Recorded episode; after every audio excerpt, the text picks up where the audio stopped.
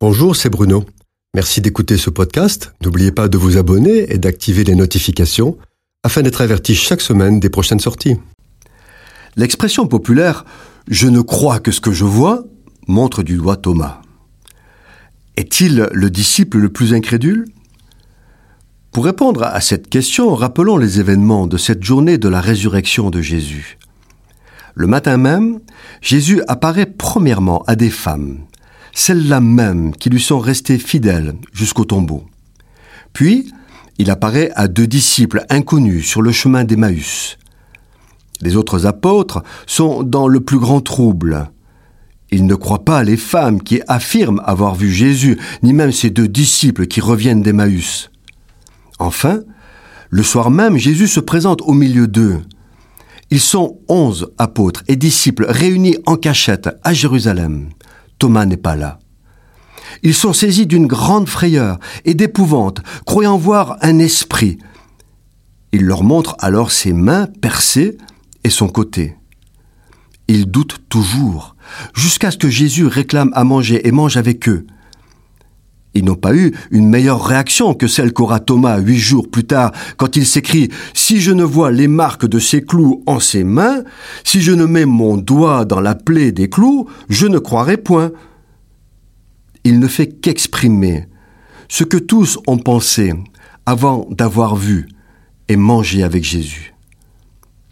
Lorsque Jésus rencontre Thomas avec les autres disciples, Jésus ne le blâme pas pour cette parole.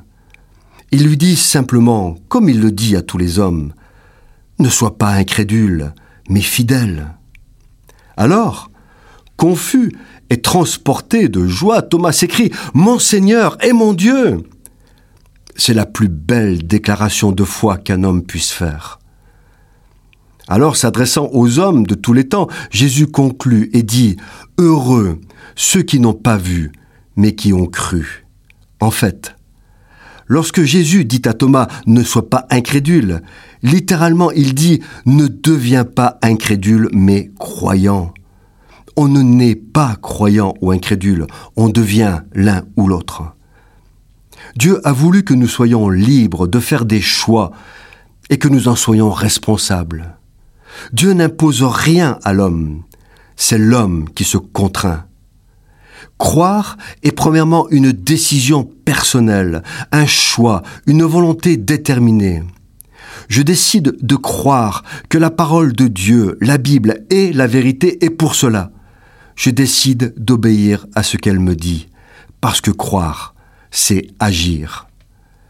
Suite à cette décision, Jésus, par le Saint-Esprit, se révèle et fait naître la vraie foi et la confirme jour après jour.